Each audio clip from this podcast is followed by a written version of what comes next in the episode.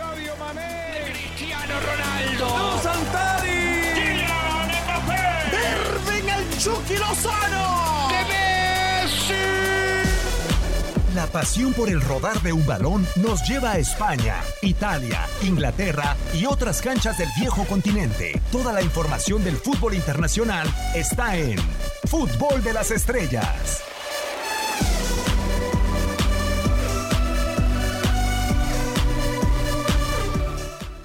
Hola, ¿qué tal? ¿Cómo están? Un placer eh, saludarlos. Nueva emisión del podcast de Fútbol de las Estrellas. Un servidor Diego Peña con una dupla letal.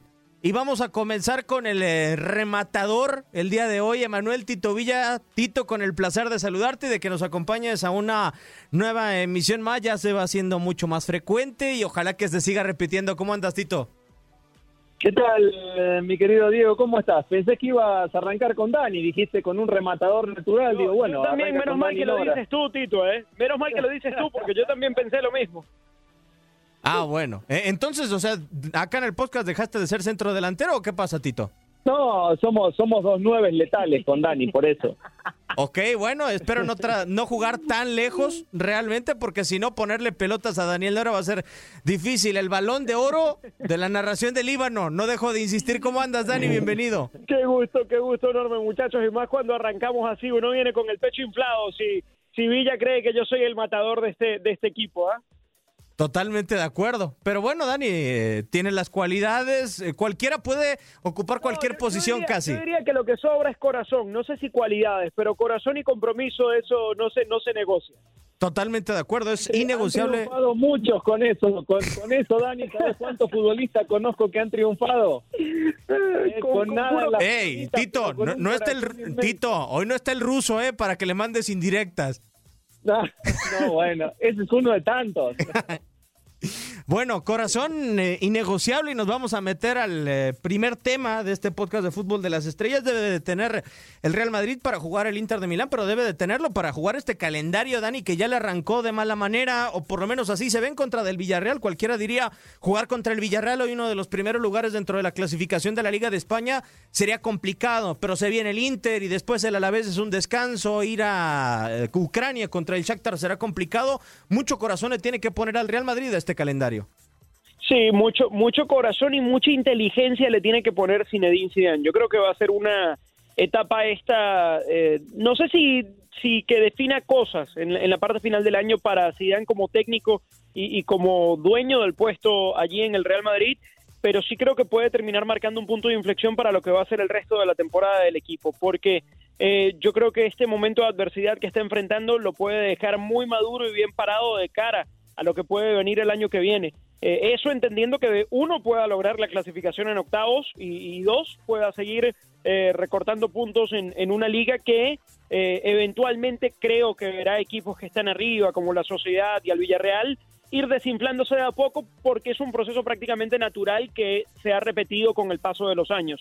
Eh, y cuando se empiece a poner caliente, eh, yo esperaría que el Real Madrid esté eh, mucho más sólido de, de- lo que está mostrando ahora. Lo que sí creo, Diego, es que eh, hoy más que nunca eh, deben valorar al menos internamente y debe haber una autocrítica y una revisión sobre cómo se armó este plantel y sobre las piezas que terminó descartando, porque hoy más que nunca el Madrid le grita al mundo eh, la necesidad de profundidad que siempre tiene que tener un equipo grande para poder rendir en todas las competencias. Hoy, hoy lo vimos eh, co- con el tema del Barcelona, de un, un equipo completamente alternativo. Eh, y el Real Madrid, sin tener que llegar a ese extremo, hoy también sufre muchas ausencias, pero creo que en cierto modo pudieron ser maquilladas si se planificaba mejor o no se descartaba algunas piezas en el arranque de la temporada. O si algunos futbolistas rindieran quizá en, eh, en su mejor nivel, caso de Marco Asensio y demás, pero a, a mí me gustaría ir un poco más adentro, Tito, eh, porque el Real Madrid tiene solamente tres triunfos de sus últimos ocho encuentros. Ha sido eh, un equipo que ha golpeado en el momento indicado, como se llama en el eh, mundo del fútbol, el golpe de autoridad, primero en contra de Barcelona, una goleada al Huesca que lo puso de líder de la Liga de España, puesto que después fue, fue perdiendo, y en contra del Inter de Milán para ganar su primer partido en la fase de grupos de esta Champions League. Eh, el diario AS titulaba al inicio de esta semana el Real Madrid de los milagros. Pero desde mi punto de vista, Tito, hoy para como está avanzada la temporada, para mí no basta que el Real Madrid le pegue mañana al Inter de Milán. Para mí no basta el resultado del día de mañana. Para mí, yo creo que hay que exigirle al Real Madrid una seguidilla de resultados que puedan volver a ilusionar a la afición merengue, porque yo siento que ganar el día de mañana o, ganarle al Inter de Milán en esta jornada 4 de fase de grupos de Champions, pues no te dice mucho si, si hemos seguido la temporada del Real Madrid. Eh, a ver, eh, eh, Diego, mira, yo creo que una cosa te va a dar la otra, ¿no? Este, tocabas el tema del, del funcionamiento, tocabas el tema de lo alternado que ha estado el equipo durante toda la temporada por una u otra situación, sea COVID, sea lesiones, sea bajas de juego. no ha podido, como bien lo decíamos, en, que Zidane encuentre ese once ideal para poderle dar cierta regularidad. Eso también habla del indicio de que los futbolistas no están pasando un buen momento, pero así todo se está sorteando este primer semestre duro para todos los equipos. Digo, el Madrid cae como uno más de los tantos equipos que han sufrido este, este parate, este post-COVID, es una realidad. Eh, coincido con Dani, creo que sí se podía, se podía evitar que salgan algunos nombres, sobre todo al momento de, de que no tienes en, este papel de estos 11 que podemos llegar a visualizar, ¿no? O, que podemos armar nosotros, porque no lo hemos visto desde con su entrenador por todas estas condicionantes que estamos hablando, pero este sí podría tener algunas alternativas. Digo, el caso más claro es el último once que presenta el otro día frente al Villarreal, ¿no? Un equipo muy parchado en todas las zonas del campo, eh, digo, sin demeritar a los futbolistas que jugaron, pero un equipo muy parchado en todas las zonas, ¿no? Y así todo, bueno, sacaste un empate que digo, con todo respeto es el Villarreal, pero está ahí arriba, es un equipo que solo ha perdido un partido en la temporada contra, contra el equipo de Barcelona y que hoy se mantiene como tercero por debajo del Atlético y de la Real, como bien lo decía Dani. Ahora el Madrid, ganando el partido pendiente que tendría, podría estar liderando la competencia, eh, perdón, está, está a cuatro puntos. Se podría estar muy cerca del líder, que es la Real Sociedad, pero, pero a ver, eh, mañana el Inter es una muy buena prueba. O sea, no podemos dejar de decir que dentro del calendario que le viene, me parece que el Inter es el, es el rival más importante que tiene. Y va a tener varias bajas, por lo que tengo entendido el día de mañana también. Vamos a ver. Ahora sí que más que corazón, qué fútbol despliega este Madrid, que es en definitiva a lo que nos llama, ¿no? E, esta charla, porque eh, los resultados, todos los equipos en las diferentes ligas, los equipos grandes han sufrido, o el grueso de ellos. Son muy pocos los que han arrancado y han sido un aluvión este, e, en, este primer, en este primer semestre que ya está terminando, podemos decir, de la temporada. Ahora, la parte futbolística sí es la que se le reclama al Madrid y es la que no ha encontrado con esa regularidad deseada, Diego. Sí, pero, Tito, Diego, disculpa, disculpa, Adelante. breve paréntesis. La parte futbolística se le reclama incluso siendo campeón. Porque yo recuerdo el equipo que regresó cuando luego de que el fútbol se paralizó y aquel equipo que empezó jugando en el Di Stéfano en medio de la pandemia, tampoco convencía a nadie. Lo que pasa es que se le abrieron los caminos porque eh, el Atlético recién a última hora se despertó y empezó a levantar, la Real Sociedad se cayó, el Barcelona nunca pudo pelear la liga cuando se reanudó el fútbol en el final de la temporada pasada y creo que eso lo terminó beneficiando, pero este equipo viene carente de muchas cosas que fueron maquilladas por el título de liga. No hay que olvidar el partido que dio en Inglaterra frente al Manchester City. No hay que olvidar que muchas veces terminó sufriendo incluso en esa parte final de la liga. Eh, y, creo que eh, definitivamente en el arranque de esta temporada pues son costuras que se empiezan a ver aún más. Pero ¿sabes qué pasaba, Dani? Yo entiendo y, coincido totalmente contigo que en el, eh, en el al momento de plasmar el fútbol sobre el terreno de juego el Real Madrid desde, la, desde ese sprint de 11 partidos con el que terminó ganando la liga no convencía del todo, sobre todo por eh, la filosofía de Zinedine Zidane de ser un entrenador pragmático y de si mi estrello, si mi principal futbolista está en la parte trasera, entonces ejerzamos un fútbol que a base de construir desde atrás nos permita generar puntos con pocas llegadas y con pocos goles, porque así fue con el conjunto merengue y tenía una alineación estable, Zinedine Zidane. En ese sprint, Zinedine Zidane tenía una alineación estable. Yo creo que la inestabilidad de este Real Madrid, Dani, desde mi punto de vista, arranca con las decisiones de Zinedine Zidane. En toda la temporada, a pesar de tenerlos disponibles, no ha coincidido un mediocampo con Tony Cross, con Casemiro y con Luka Modric. Sí, porque muchas veces yo también creo que termina exagerando su poder de gestión. Eh, yo puedo entender que nadie sienta garantías de que va a ser titular y eso es sano eh, en la competencia interna de un equipo. Eh, Tito no, me- no me dejará mentir en ese sentido. Creo que al técnico le interesa que, que, que en cierto modo un jugador no, sienta que tiene algo asegurado en el campo. Pero en muchas ocasiones es lo que marcas también. Creo que por decisión muchas veces también él mismo ha incitado este tipo de rotaciones, este, este tipo de gestión de, de vestuario, de recursos, como le quieras llamar, y, y eso de alguna manera termina también desluciendo y, y- y plasmándose en el campo de juego, porque nada más eh, seguro para un equipo que la repetición de intérpretes, que la repetición de mecanismos, y muchas veces Zidane, porque le ha dado resultado, y eso también hay que decirlo, confía más en su gestión que hasta en el mismo momento de los jugadores.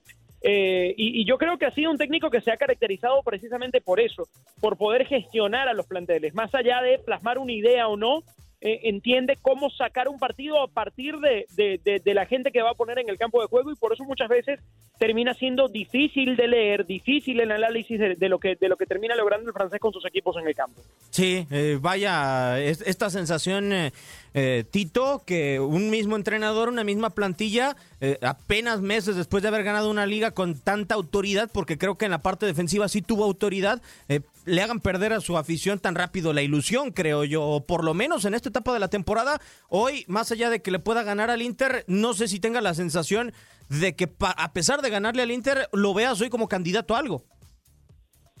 A ver, tenemos que ser sinceros, digo, difiero tantito en lo que, o sea, le están restando mérito al título del Madrid la temporada pasada cuando hizo más que los demás equipos. Si los demás equipos tampoco hicieron lo suficiente para ser campeones, eso no es culpa del Madrid. Podemos poner siempre en la mesa las formas, ¿no? Como estaban hablando. Ahora, ¿cuántos títulos acá en México fue campeón Tigres? ¿Y a quién le importó la forma? Terminó imponiéndose. Muchas veces sí, las formas importan y mucho más en, el- en uno de los mejores equipos del mundo para no entrar en, en discusiones como es el Madrid. Por supuesto que las formas siempre van a importar, pero a fin de cuentas cuando eres cuando cuando tienes una afición, cuando tienes una estructura que demanda ganar todo el tiempo, este, y, un- y una historia, por supuesto, eh, muchas veces habrá que sortear ciertas veces la, la historia, no siempre, eh, perdón, las formas, no siempre se podrá con, con las formas deseadas. Claro, las formas son las que te llevan a, a- a mantener el proceso calmo, podemos decir, ¿no? Que es lo que no pasa en el Madrid el pero- día de hoy. pero Zidane lleva mucho tiempo sorteando las formas, ¿eh? A Zidane nunca le criticamos las formas porque tiene el resultado a mano. Es un técnico, es Pero- un técnico, no le quiero quitar méritos porque lo que ha logrado es impresionante y es indiscutible. La victoria no tiene sustituto, Pero, y yo estoy de acuerdo. perdone. Pero, pero cuando Perdón, necesita perdón. que el rendimiento lo salve, está contra las cuerdas, porque el rendimiento nunca lo ha salvado. Lo salva el resultado, no el rendimiento de su Entonces, yo te equipo. puedo de- Pero Dani, yo te puedo decir entonces, bueno, te pongo en temas, si vamos a hablar de las formas, bueno, yo te pongo las formas del City. Y tú dime el City que ha ganado con sus formas, porque si vamos a las formas, el City es un equipo que tiene un montón de recursos y a la mera hora que ha ganado. No ha ganado nada la liga. Y- hoy se le critica otra cosa, hoy no se le critican las formas. Ah, exactamente, El otro día entonces- pasó al arco 28 veces, tampoco se le critican las formas hoy. Se le critica otra cosa, se le critica que quizás hay un y no ganó y no termina ganando. Claro. Entonces las formas siempre tienen que ir acompañadas de resultados, ¿estamos de acuerdo? Sí, bueno. Sí, y el resultado no de la forma. Pe- Pero ¿sabes aquí qué pasa, Tito? O sea, que por ejemplo, eh, a ver, eh, contra Valencia, cuatro penales, o sea, un partido de locura, cierto, pero no vimos a un Real Madrid que se salvara realmente que dijeras, eh, tuvo un funcionamiento como para tratar de cubrir ese 4-1 que tuvo en contra de Valencia. El otro día también en contra del conjunto del Villarreal, es un 1-1, cierto, uno diría está por encima de la tabla el Villarreal, pero el Real Madrid hizo el gol y no volvió a patear al arco en todo el partido, Tito. No, de acuerdo, de acuerdo, y seguramente tiene, tiene muchos puntos flacos este Madrid, y bien lo, bien lo dicen. Eh, no hay, no hay un, medio campo que se haya, que se haya terminado de aceitar. Yo no sigo viendo personalmente ese desequilibrio que siempre el Madrid tuvo por las bandas. Hazard es un futbolista que para mí no termina de cuajar, no se termina de adaptar a la liga, no se termina de adaptar al sistema. Nadie está poniendo en tela de juicio las, las actitudes ni las cualidades de Hazard. Eh, obviamente este este este este Madrid sin Benzema es otro Madrid. O sea, Benzema le da cierta jerarquía y le da cierta cierto salto de calidad en la zona ofensiva que hoy para mí ningún otro futbolista del Madrid se lo puede dar. Asensio está abajo, Lucas Vázquez eh, está, no sé, cada vez más adaptado al sector defensivo porque jugó muchos partidos en la lateral que a la parte ofensiva. eh, los jovencitos no se terminan de no se terminan de de, eh, de, de- de- de coccionar podemos Claro. decir no hablando de, de, de Vinicius hablando de del mismo del mismo Rodrigo futbolistas con mucho talento pero que a fin de cuentas en, cuando las cosas no van bien cuando la columna vertebral no está firme cuando los líderes de la cancha no están en buen momento y saben arropar a estos chicos que te pueden aportar, te pueden ayudar y mucho en ciertos momentos, pasa esto, ¿no? Lo que estamos viviendo eh, el día de hoy. Ha- Hablamos eh, mucho de Zinedine Zidane y ha sido un tema muy ardiente este del Real Madrid y la falta de ilusión que puede llegar a generar a pesar del resultado en contra del Inter de Milán, Dani. Pero también hay que hablar de algunos futbolistas en los que ha confiado Zinedine Zidane, no sé si por convencimiento o por gusto, porque también está en tela de juicio las decisiones de Zinedine Zidane al momento de confeccionar su plantilla. Hay que aclarar que desde Valdano no hay director deportivo en el Real Madrid. Es directa la comunicación entre Florentino Pérez y el entrenador en turno, en esta ocasión Zinedine Zidane. Hoy Zinedine Zidane confió en un Asensio, ha confiado en un Isco, ha confiado en otros futbolistas que no terminan por ser ese revulsivo. O sea, a final de cuentas, ese tridente no existe en la parte alta del Real Madrid. Eh, encontrar a alguien en el recambio para Dani Carvajal es casi misión imposible. Y, Marcelo realmente le complica mucho la tarea al estratega francés. Sí, bueno, eh, eh, qué, qué bueno que haces mención de ese trato y esa y esa conversación directa que tiene hoy Zidane con, con Florentino prácticamente sin escalas, porque creo que es un, un trato y un privilegio que se ha ganado a pulso Zidane y, y quizás no está mal que, que pueda manejarlo de esa manera. Lo que sí creo es que le puede terminar pasando factura, porque a la larga va a ser el equipo de él y con las decisiones de él. Eh, por eso yo decía que, que- que en esta parte tan apretada y de tanto de tanta exigencia, si el equipo logra clasificar a los octavos de final de la, de la Champions, como sea, ¿eh?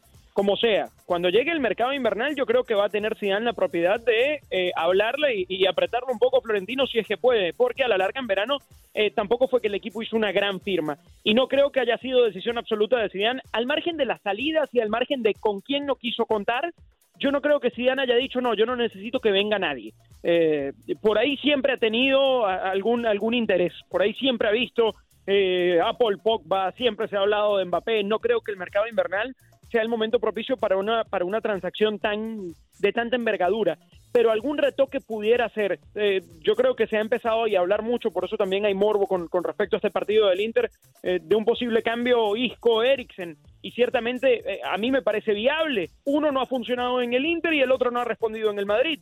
Eh, y, en ese sentido, insisto, si él logra sacar los resultados en esta parte caliente del final del año, creo que va a poder hablar con propiedad en el mercado invernal y hacer algún ajuste que le vaya a servir para hacer el Madrid temible de siempre en Champions, porque eh, por más que le vaya a este, a este equipo muy mal en la fase de grupos, eh, siempre hay que tenerle cuidado y, y demás está decirlo. Sí, totalmente de acuerdo. Es un equipo que si supera la fase de grupos eh, se termina convirtiendo en un monstruo. Eliminación directa, Tito, es el gen de la Champions League, lo que tiene el Real Madrid.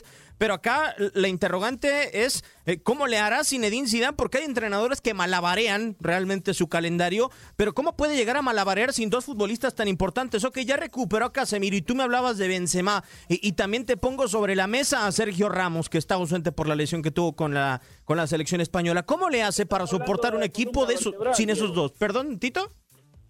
Es que, es que estás justo hablando de la columna vertebral. En un equipo todos sabemos que es, es básicamente muy importante la columna vertebral. Estás hablando de Ramos, de Casemiro y de Benzema. La mera columna vertebral del Madrid son los futbolistas, digo, salvando a algún otro que se nos escape, más relevantes, más importantes, de más jerarquía, los que le dan el salto de calidad en cada línea.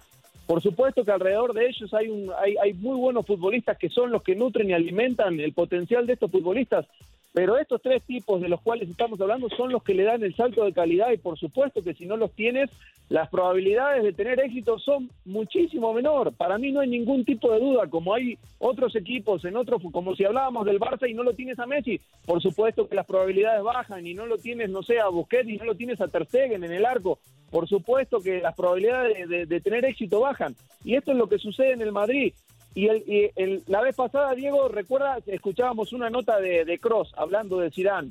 Sí. Hablaba de el, el gran manejo que tiene de grupo y me parece que, bien lo decía Dani hace un rato, sin ser, sin que lo tengamos como un gran estratega a la hora de plasmar una estrategia o de plantear un partido o de buscar ciertas soluciones cuando al Madrid se le complica, es un, es un estratega que te, converse, que te convence por lo que escuchamos en su futbolista desde la palabra, desde, desde, el, desde tenerte contento, desde darte la confianza, y lo mencionaba Cross en esa nota, eh, que le veía una similitud en ese aspecto a Ancelotti, ¿no? Lo que hacía Ancelotti con él, que le daba eh, esa, esa confianza y ese compromiso, haciéndole saber a los futbolistas que con ellos en la cancha eh, el Madrid iba a conseguir lo necesario. Bueno, creo que eh, digo, más allá del momento que viva el Madrid y lo que le podamos cuestionar a Zinedine Zidane, díganme ustedes, con todos los entrenadores que han conocido, que tienen muchísimo más conocimiento que yo, ¿qué entrenador ha ganado tres Champions seguidas? Y, y después podemos empezar a discutir de estrategia y de, mucho, de otras cosas, ¿no? No, se vuelve muy, muy complicado, pero... tiene un escudo enorme, Zidane. ¿eh? Tiene un escudo enorme para, para cualquier discusión y es eso. Nadie le va a quitar lo que ganó. No, totalmente de acuerdo, Dani, pero yo creo que sí hay una situación. A ver, otro escudo que yo le veo a Zinedine Zidane, salvo tu mejor opinión. Zinedine Zidane ha sido un excelente conversador y alguien que no nada más convence a los futbolistas del Real Madrid. Convenció a Barán, convenció a otros jugadores de llegar al equipo blanco. Y si Don Florentino quiere una transacción en Francia, yo creo que Zinedine Zidane puede ser otro gestor de transacciones en París Saint-Germain. Sí, pudiera darse. Bueno, y en Francia también se ha hablado mucho de, del joven Camavinga para la mitad de la cancha.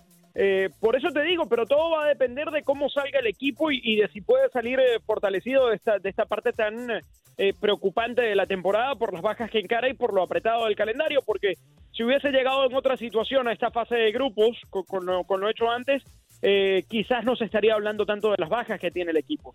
Y, creo que en este cuadro, en este partido, va a terminar marcando el, destino de uno o de otro. Yo creo que eh, inevitablemente hay uno que se va a terminar quedando fuera de los octavos de final. Y cuando digo uno, hablo del Inter y del Real Madrid, que, en un principio estaban supuestos a, a avanzar los dos.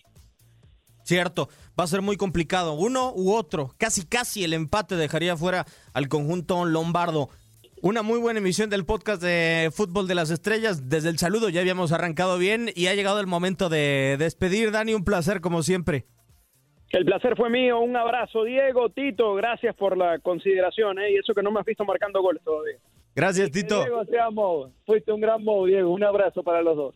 Un servidor, Diego Peña, le da las gracias. Una emisión más del podcast de Fútbol de las Estrellas.